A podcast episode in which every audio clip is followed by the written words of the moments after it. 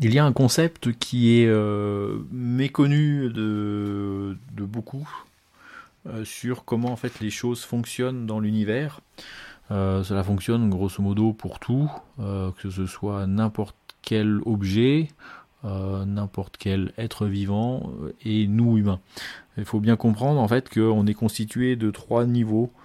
On a un niveau qui est l'information, un niveau qui est l'énergie et un niveau qui est le matériel. Ces trois niveaux sont interconnectés les uns aux autres.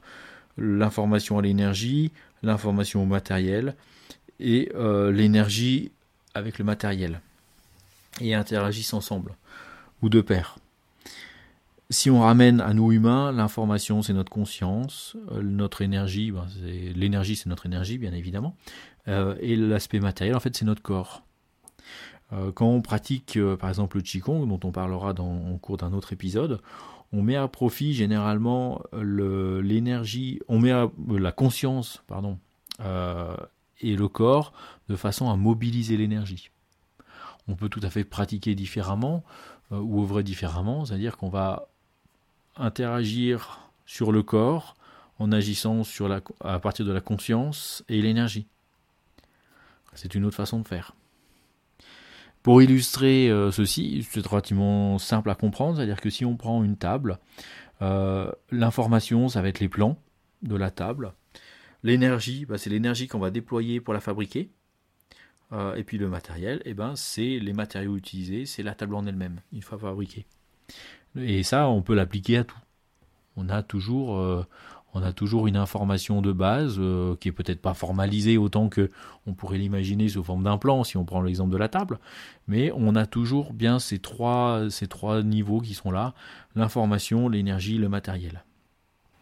Ça veut dire que aussi euh, pour l'être vivant, l'être humain, on a réellement un lien entre les dimensions informationnelles, énergétiques et physiques. La conscience, l'énergie et le corps. Ça veut dire qu'on a une multitude de portes d'entrée pour interagir sur nous-mêmes. On peut utiliser l'aspect de la conscience, avec des techniques qui pourraient être l'hypnose par exemple. Euh, on peut agir sur le corps, là on va plutôt peut-être faire appel à des massages, ou on peut utiliser l'énergétique, ou l'énergie, avec des approches énergétiques que, peuvent être magnétisme, que peuvent être euh, le Reiki par exemple, euh, pour n'en citer que quelques-uns.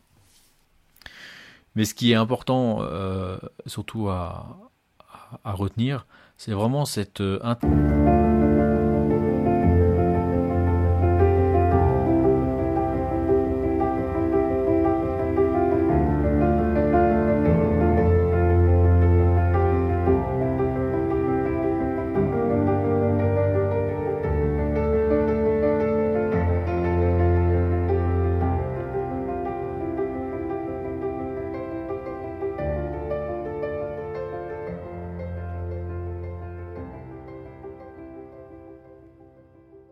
Hello Heureux de te retrouver pour un nouvel épisode de mon podcast Voyage initiatique vers ma spiritualité.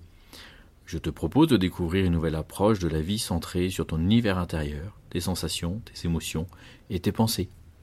Je suis Jean-Christophe, ton accompagnateur dans ton voyage vers la découverte de ton être véritable. Tu es au bon endroit si tu es prêt à voir la vie à travers ton regard intérieur, que tu veux ou que tu es acteur de ta vie pour te réaliser et t'épanouir, ou que tu sens que c'est le bon moment pour initier des changements profonds dans ta vie. Interaction entre ces niveaux et lorsque l'on agit sur un, on va forcément agir sur les autres. Si on associe deux entre eux, on va interagir directement ou agir directement sur le troisième. Après, libre à chacun de l'utiliser en fonction de sa sensibilité euh, et de son attrait. Une autre approche également euh, liée à ce concept, c'est de dire que dans tout ce que l'on fait, on y met une intention euh, et ça permet en fait de mobiliser une énergie. En Qigong, on dit communément, là où la conscience se pose, l'énergie va.